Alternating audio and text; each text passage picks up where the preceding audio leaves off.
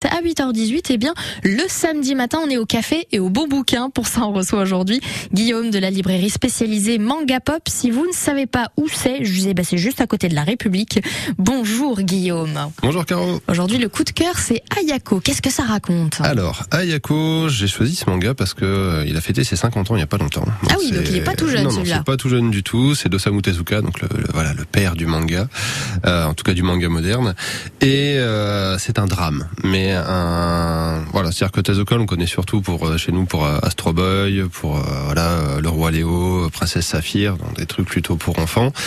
Là, je suis parti sur un domaine complètement différent parce qu'il était très prolifique, il faisait énormément de choses. Là, on est dans un contexte euh, post-seconde guerre mondiale. Le. Japon vient de perdre. Les États-Unis sont aux commandes et il y a énormément de, de modifications sociétales et de réformes, notamment de grosses réformes agraires. Et l'histoire se passe dans la famille Tengue, qui est à la base d'une famille de grands propriétaires terriens qui se sont vus euh, déposséder d'une grosse partie de leur terre suite à ces réformes-là.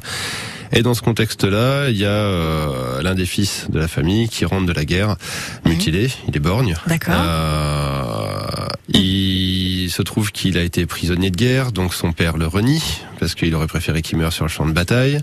Son frère aîné euh, veut absolument prendre la succession de la famille et il est prêt à tout pour ça, euh, jusqu'à des bassesses par rapport à sa femme dont je passerai les détails. Il y a une petite dans la famille dont on n'est pas certain de qui est la mère, qui est le père, qui est présentée comme la dernière petite sœur du héros, mais euh, il y a des histoires de famille un peu cheloues.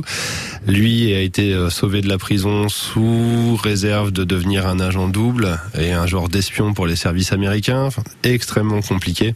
Et euh, ce que j'ai adoré dans ce manga, c'est qu'on est sur euh, vraiment un contexte presque très très proche de la véritable histoire sortie du Japon. Les réformes agraires, c'est une réalité. c'est complètement basé sur Euh, l'histoire. ouais, ouais. Il y a eu aussi euh, l'histoire du, du premier euh, président du euh, chemin de fer ferroviaire japonais qui a refusé un licenciement de plus de 90 000 personnes que les Américains avaient négocié et qui a été retrouvé sur les rails, écrasé. Euh, la, la mort n'a jamais été élucidée, Oui, tout ça. Voilà, Tezuka se plonge vraiment dans ce.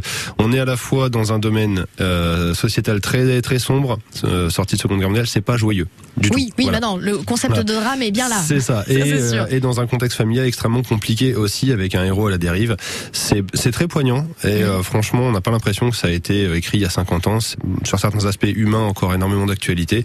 C'est une œuvre très forte. Euh, c'est assez court. Il y a deux ou trois tomes, je crois. Ça dépend des éditions. Donc je, je conseille vivement parce que c'est une œuvre assez peu connue de Tezuka et qui mérite vraiment d'être lue. Eh ben, merci beaucoup. Voilà. Mais de rien. Et à très très bientôt. On vous retrouve le week-end prochain pour un autre coup de cœur manga. En attendant, tout ça, c'est sur FranceBleu.fr. 8h21, un point sur votre trafic 100% local. Plusieurs ralentissements, tous au sud du Mans, puisque en ce moment, c'est le Grand Prix de France.